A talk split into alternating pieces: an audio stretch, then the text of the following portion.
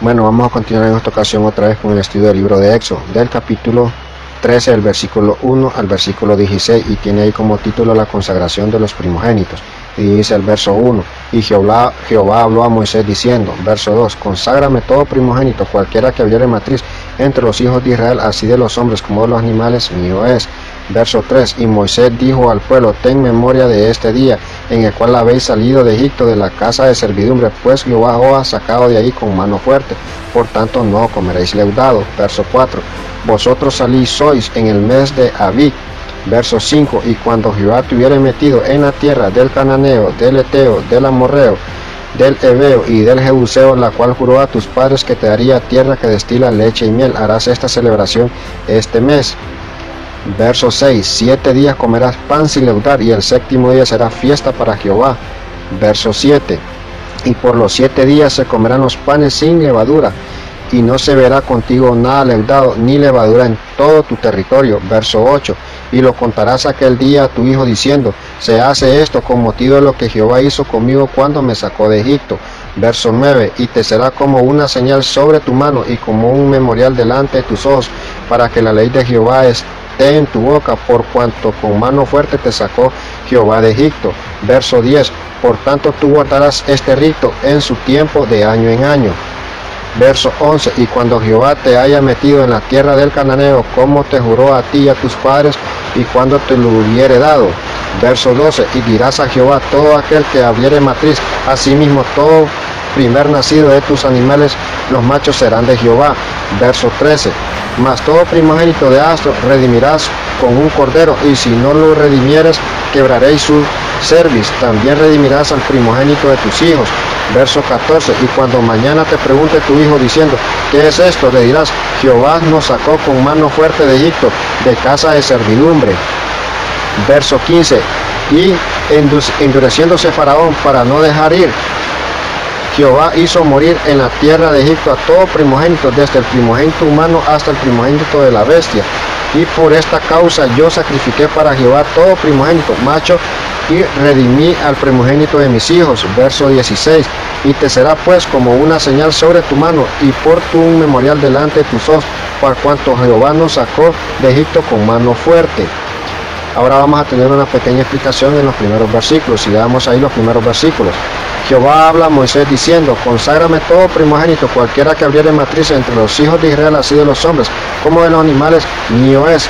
Verso 3, y Moisés dijo al pueblo, ten memoria de este día en la cual habéis salido de Egipto, de la casa de servidumbre, pues Jehová os sacó de ahí con mano fuerte, por tanto no comeréis leudado. Dios salva a todos los primogénitos de Israel y a partir de ese momento Dios pidió que todo primogénito fuera consagrado para él. Como dice ahí en los primeros versículos, Jehová habla a Moisés diciendo, conságrame todo primogénito, cualquiera que abriere matriz entre los hijos de Israel, así de los hombres como los animales, mío es. Aquí está diciendo Jehová. En el último, en las últimas palabras aquí dice que mío es.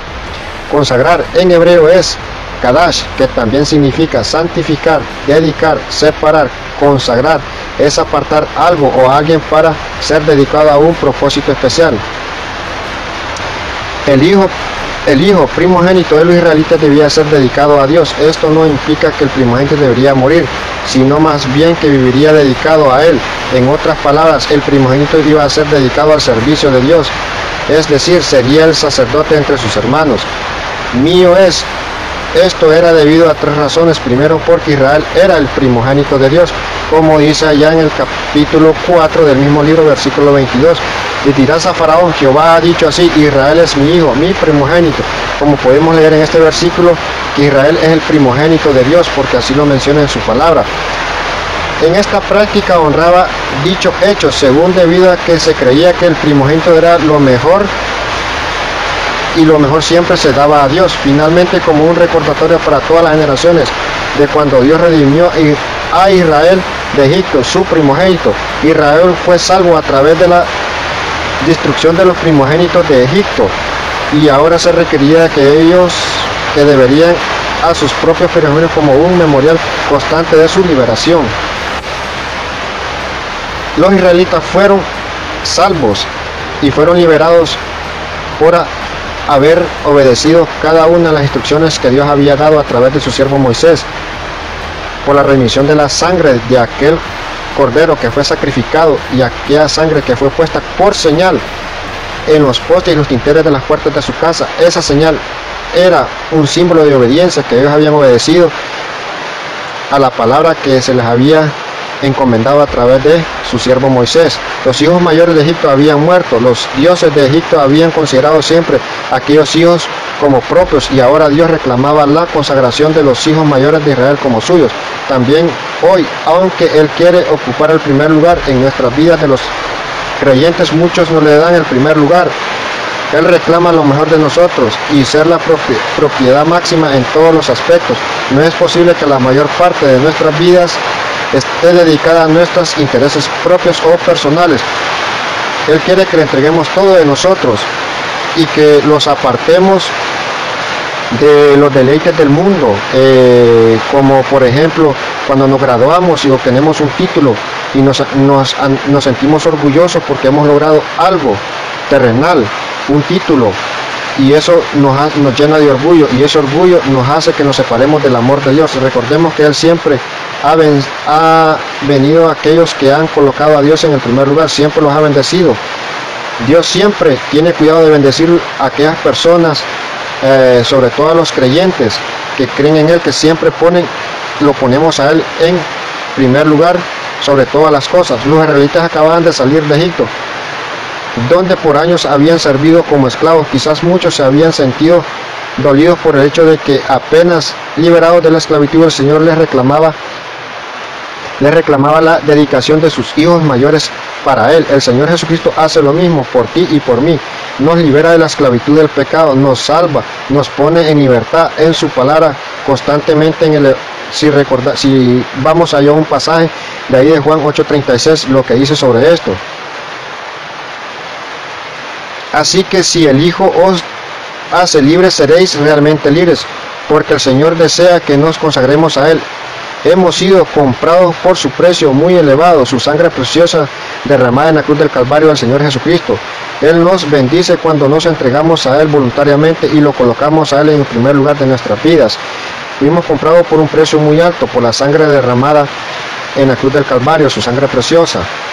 Vamos ahí a Éxodo 13 del versículo 5 en adelante, dice el versículo 5, y cuando Jehová te metido en la tierra del Cananeo, del Eteo, del Amorreo y del Ebeo y del Jebuseo, la cual juró a tus padres que te daría tierra que destila leche y miel, harás esta celebración este mes, verso 6, siete días comerás pan sin leudar y el séptimo día será fiesta para Jehová. Verso 7, por los siete días se comerán los panes sin levadura y no se verá contigo nada leudado ni levadura en todo tu territorio. Un dato muy, interesante acerca de la consagración de los primogénitos es que los hijos de los levitas no eran redimidos. La razón de esto es porque los levitas fueron apartados como tribu completa al servicio de Dios, como vamos a ver allá en capítulos más adelante y otros libros, que ellos fueron escogidos para el servicio de Dios. Si lo que hemos estudiado un poco la palabra recordamos que ellos estuvieron al servicio del templo de Dios, del tabernáculo, donde el pueblo de Dios llevaba una ofrenda una vez al año para limpieza del pecado, no para perdón, sino para limpieza del pecado. Eso lo vamos a ver en capítulos más adelante. Vamos a ir a números capítulo 3 del verso 11 en adelante. Y dice el verso 11 en adelante. Habla, habló además Jehová a Moisés diciendo, he aquí yo he tomado a los levitas de entre los hijos de Israel en un en lugar de todos los primogénitos, los primeros nacidos entre los hijos de Israel serán pues míos, los levitas, porque a mí es todo aquel primogénito desde el día que yo hice morir a todos los primogénitos en la tierra de Egipto, santifiqué para mí a todos los primogénitos en Israel, así de hombres como de animales míos serán yo Jehová. Los levitas no necesitaban ser redimidos, ya que habían cumplido sus habían cumplido su consagración al servicio de Dios. Los levitas tomaron el lugar de los primogénitos como sacerdotes y líderes espirituales al servicio de Dios. Ellos iban a estar al servicio de Dios y le iban a servir en todo. Le damos ahí también números del capítulo 8, versículo 16, que también el Señor me hace la mención sobre los levitas. Y dice el verso 16, porque enteramente me son dedicados a mí los levitas entre los hijos de Israel en lugar de todo primogénito nacido, los que tomó para mí en lugar de los primogénitos de todos los hijos de Israel. Verso 17. Porque a mí es todo primogénito entre los hijos de Israel, así de hombres como de animales, desde el día que yo hería todo primogénito en la tierra de Egipto. Lo santifiqué para mí.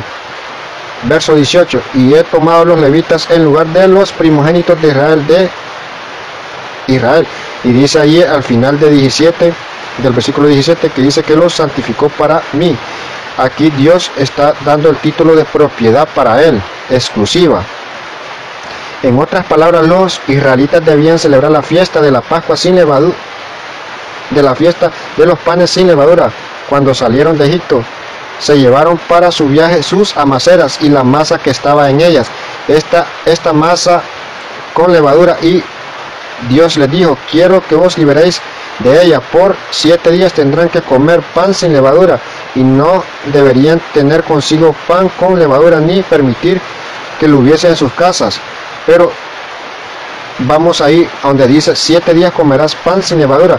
La purificación de la fiesta de los panes sin levadura, la guía después de la liberación por medio de la sangre de la Pascua.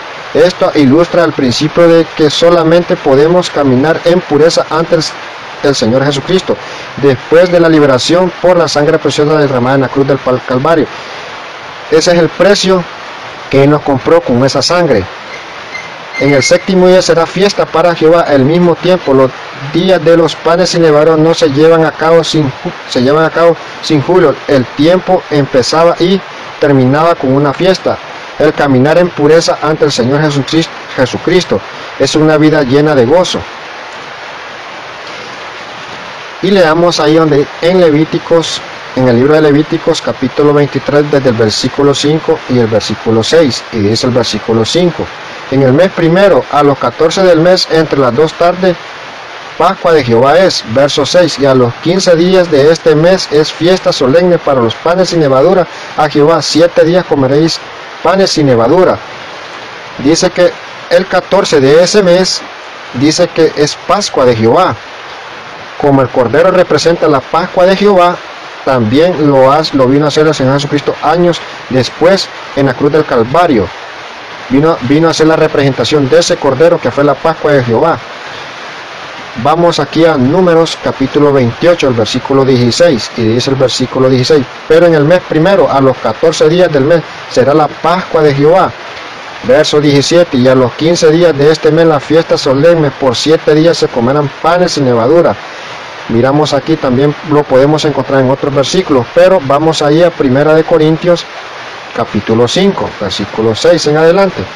Y dice Primera de Corintios capítulo 5, versículo 6. Limpiaos pues de la vieja levadura porque seáis nueva masa sin levadura como sois, porque vuestra Pascua que es Cristo ya fue crucificada por nosotros.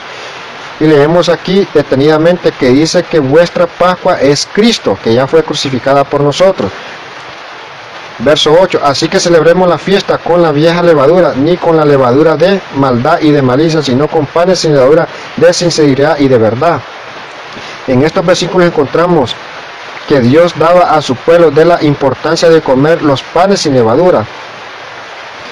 También hoy muchas personas piensan que el estar ocupados en el servicio, de, en el servicio cristiano cubre una multitud de pecados, porque algunos piensan que, las, que para ser salvos eh, somos, salvos somos salvos por obras, pero no, están equivocados. Pablo les dije que su orgullo estaba mal, no no sabían que acaso que un poco de levadura hace fermentar toda la masa.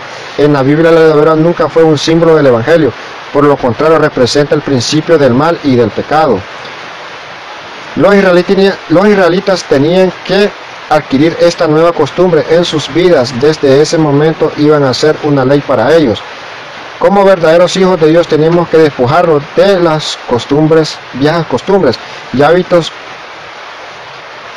y tenemos que despojarlos de todo eso, no tenemos que dejarlos contaminar de los deleites del mundo, eh, por la avaricia, por el dinero, por los estudios, por el trabajo o por una casa, ni por los propios hijos, sino que tenemos que despojarlos de todo eso y entregarlos con corazón sincero ante Dios y tenemos que recordar que somos templo del Espíritu Santo.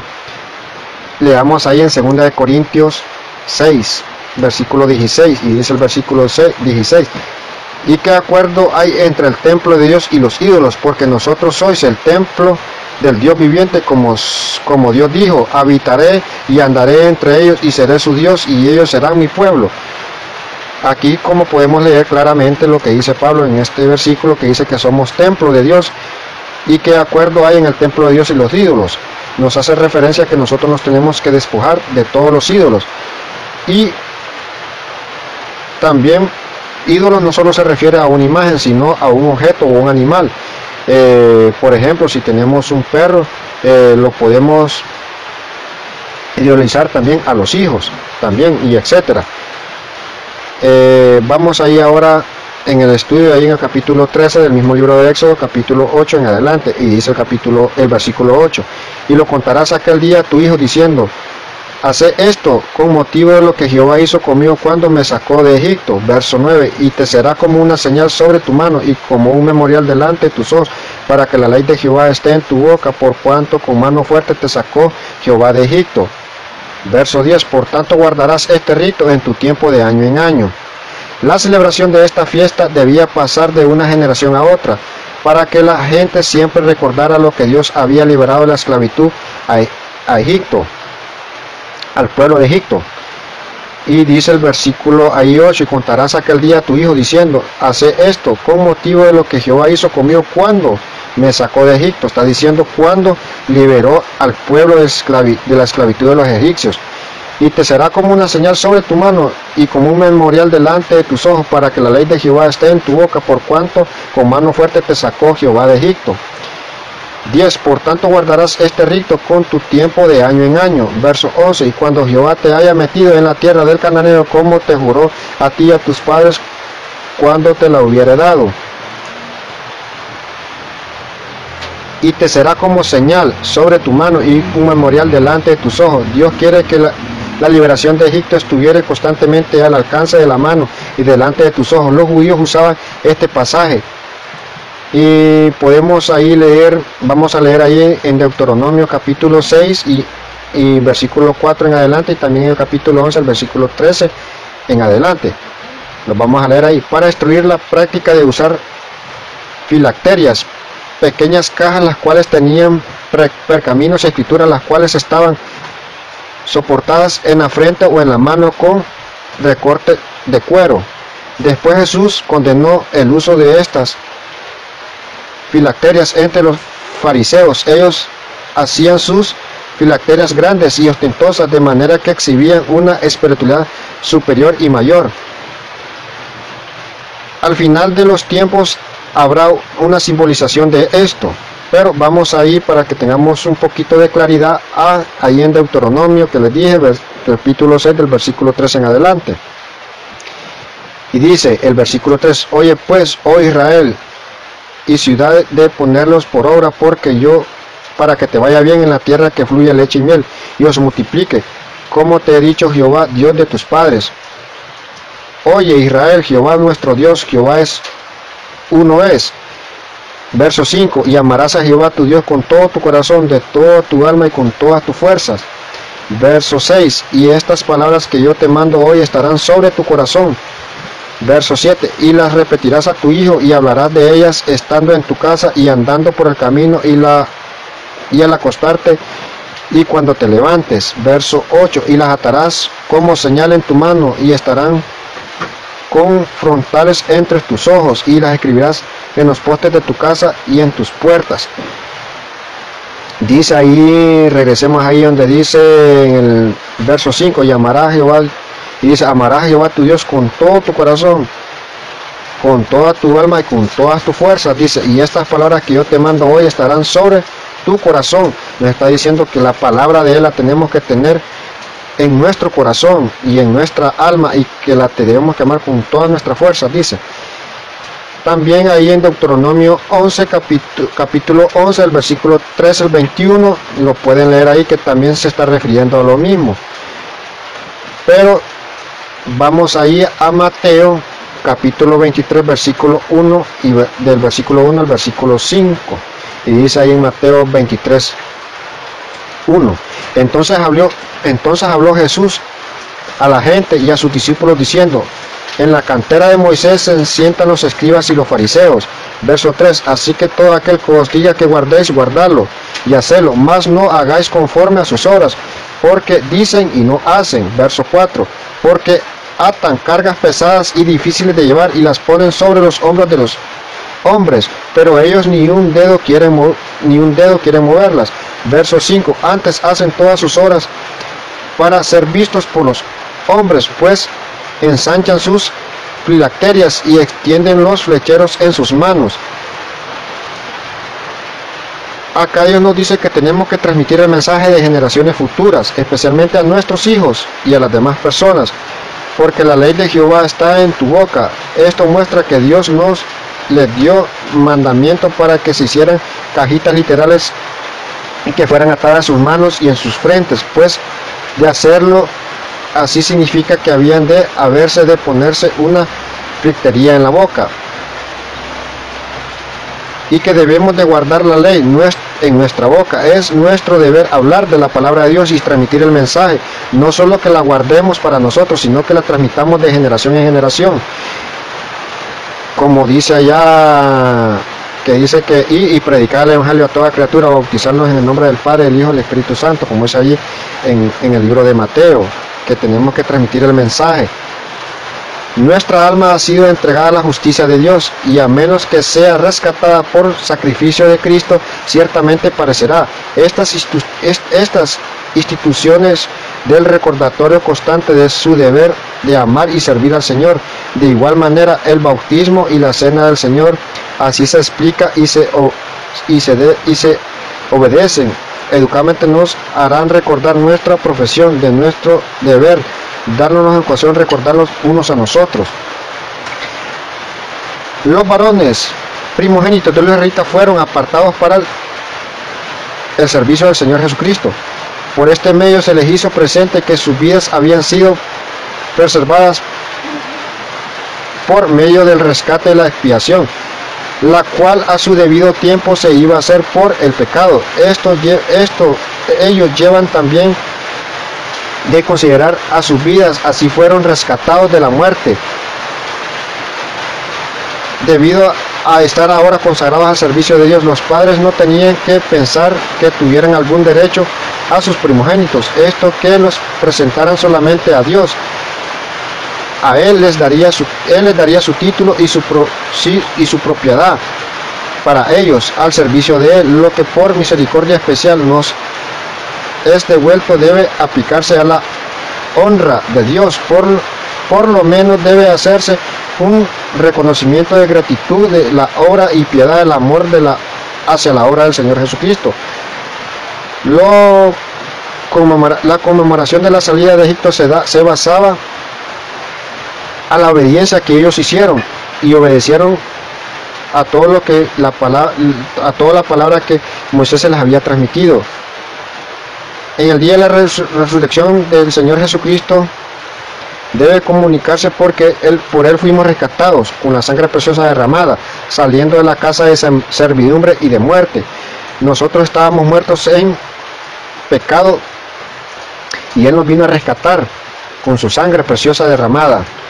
Y seguimos ahí en el versículo 12 en adelante del mismo capítulo 13 de Éxodo. Y dice el 12, y dedicarás a Jehová todo aquel que abriere matriz, asimismo todo primer nacido de tus animales. Los machos serán de Jehová. Verso 13, mas todo primogénito de asno redimirás con un cordero, así no lo redimieres, quebraréis su service. También redimirás al primogénito de sus hijos. Verso 14, y cuando mañana te preguntare tu hijo diciendo, ¿qué es esto? Le dirás, Jehová nos sacó con mano fuerte de Egipto, de casa de servidumbre. Verso 15, endureciéndose Faraón para no dejarnos ir, Faraón hizo morir en la tierra de Egipto a todo primogénito, desde el primogénito humano hasta el primogénito de la bestia. Y por esta causa yo sacrifiqué para Jehová todo primogénito macho y redimido y redimió al primogénito de mis hijos. Verso 16. Y te será pues como una señal sobre tu mano y por memorial delante de tus ojos, por cuanto no sacó de Egipto con mano fuerte. En cuanto a los hijos de los israelitas, el Señor pedía su consagración para él, también daba la opción de ser redimidos por los padres podían pagar un precio simbólico para que el hijo pudiera redimirse en la familia en lugar de presentarse al servicio del Señor. En el caso de la primera cría de un asna debería dar un cordero o un cabrito como rescate por el asno, de acuerdo como de acuerdo a la ley de la ley de, de la ley, como dice en Levítico capítulo 11, lo pueden leer ahí. Los asnos eran animales ceremonialmente impuros, pero podrían ser redimidos por corderos sacrificados en lugar y el hijo mayor de los israelitas sería redimido como, como veremos más adelante por plata, que representa el dinero del rescate. Como ya mencionamos, en el mandato de la consagración del primogénito no solo era para la consagración de que salía de Egipto, cuyos hijos fueron salvos de la muerte. Estas instrucciones eran también para las generaciones futuras, pero el Señor sabía que los hijos de los hijos de las generaciones futuras, Él vendría al rescate de ellas y mandaría, Dios mandaría a su Hijo, su unigénito, el Señor Jesucristo. La redención del primogénito es una señal para que no olvidemos lo que Dios hizo en la tierra de Egipto por su pueblo. Dice ahí en Deuteronomio 26 del capítulo 1 al 10 lo pueden leer, pero lo pueden leer ustedes ahí en su casa un poquito más de tiempo. También números 18, capítulo 18 del versículo 15 al versículo 18. Y no solo eso, se trata de recordar lo que pasó en la historia antigua, sino que cada generación tiene la oportunidad de ser liberado, no de una esclavitud física, sino una liberación espiritual, como lo dice la, como lo dice Juan allá 8:24. Oh, perdón, 8:34. Jesús le respondió diciendo, "De cierto, de cierto os digo que todo aquel que hace pecado, esclavo del pecado es." El Mesías, el Cordero de Dios, es quien nos libera de la esclavitud espiritual no solo de una esclavitud física, sino que de una esclavitud espiritual, porque nosotros estábamos muertos en delitos y pecados. Cada generación tiene la oportunidad de celebrar no solo la liberación de Egipto, sino su propia liberación espiritual. Cada persona en la humanidad tiene la oportunidad de ser liberados del pecado, simplemente reconocer que somos pecadores y reconociendo al Señor Jesucristo. Pero lo pueden también hablando sobre este tema también en números capítulo 3 del versículo 40 al 51 también lo pueden leer también en Juan 8 31 y 34 y dice el 31 dijo entonces Jesús a los judíos que habían creído en él y si vosotros permanecéis en mi palabra seréis verdaderamente mis discípulos verso 32 y conoceréis la verdad y la verdad os hará libres. Verso 33. Y respondieron, linaje de Abraham somos y jamás hemos sido esclavos de nadie. Como tú dices, seréis libres. Verso 34. Jesús le respondió, de cierto, de cierto os digo que todo aquel que hace del pecado, esclavo del pecado es. Y Lucas capítulo 2 del versículo 21 en adelante. Y dice Lucas capítulo 2 versículo 21 Cumplidos los ocho días para circuncidar al niño, le pusieron por nombre Jesús, el cual había sido puesto por el ángel antes que fuese concebido. Verso 22. Y cuando se cumplieron los ocho días de la purificación de ellos, conforme a la ley de Moisés, le trajeron a Jerusalén para presentarle al Señor. Verso 23. Como está escrito en la ley del Señor, todo varón que abriere la matriz será llamado santo al Señor. Aquí podemos encontrar lo que el Señor, lo que Dios hizo con el pueblo hebreo allá en tierra egipcia. Él lo rescató por medio de ese corderito, de ese corderito que fue inmolado y que fue crucificado y que esa sangre fue la señal de que ellos obedecieron y que ellos fueron comprados por esa sangre para ser liberados de una sentencia de muerte. Ahora la humanidad está pasando eh, una prueba muy dura con este coronavirus. Está dejando muchas familias enlutadas, eh, muchas personas con dolor en su corazón, muchas personas que quizás están muriendo sin Cristo. Ahora hermano, yo le invito a usted que si escucha este mensaje y no tiene al Señor Jesucristo en su corazón, yo le invito para que reciba al Señor Jesucristo en su corazón y pueda ser rescatado de esa muerte eterna y pueda venir a los pies del Señor Jesucristo y pueda ser liberado y ser comprado con la sangre que fue derramada en la cruz del Calvario por nuestro Señor Jesucristo, con esa sangre preciosa